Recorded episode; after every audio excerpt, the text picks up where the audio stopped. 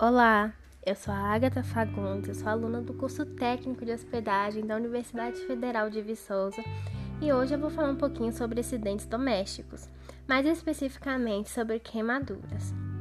Uma queimadura ela é definida como uma lesão traumática que pode ocorrer devido ao uso de produtos químicos, calor excessivo, choque elétrico e exposição ao sol. E as queimaduras, elas podem ir muito além da pele, atingindo até mesmo o músculo e os ossos.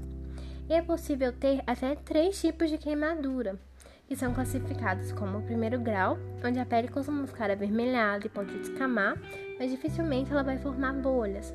A de segundo grau, que pode atingir a derme. É, além da vermelhidão e da dor, é, ela é bem similar ali à queimadura de primeiro grau. O indivíduo ele pode desenvolver bolhas e a queimadura ela pode ter uma aparência mais úmida. E a de terceiro grau é o tipo mais grave das queimaduras porque pode atingir não só a pele, mas também os músculos e os ossos. Suas lesões possuem uma grande gravidade, sendo que a cicatrização somente é obtida através de enxerto e cirurgia. E após uma queimadura, a melhor forma de tratar a lesão é interrompendo o contato com o agente causador lavando o local com água corrente gelada até a respiração completa do local. E é preciso enfatizar que, em hipótese nenhuma, se deve utilizar remédios caseiros ou estourar as bolhas. E, após resfriar o local, é aconselhável que você vá à unidade de saúde mais próxima para que lá eles tomem as medidas necessárias. E nós podemos evitar esses acidentes domésticos.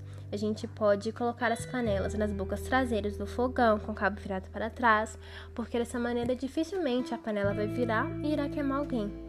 É bom a gente evitar a presença de crianças na cozinha enquanto se utiliza o fogão, manter o gás fechado, dar preferência para o álcool em gel, manter produtos de limpeza, fósforo, isqueiro longe de crianças e deixar o ferro de passar em local de difícil acesso.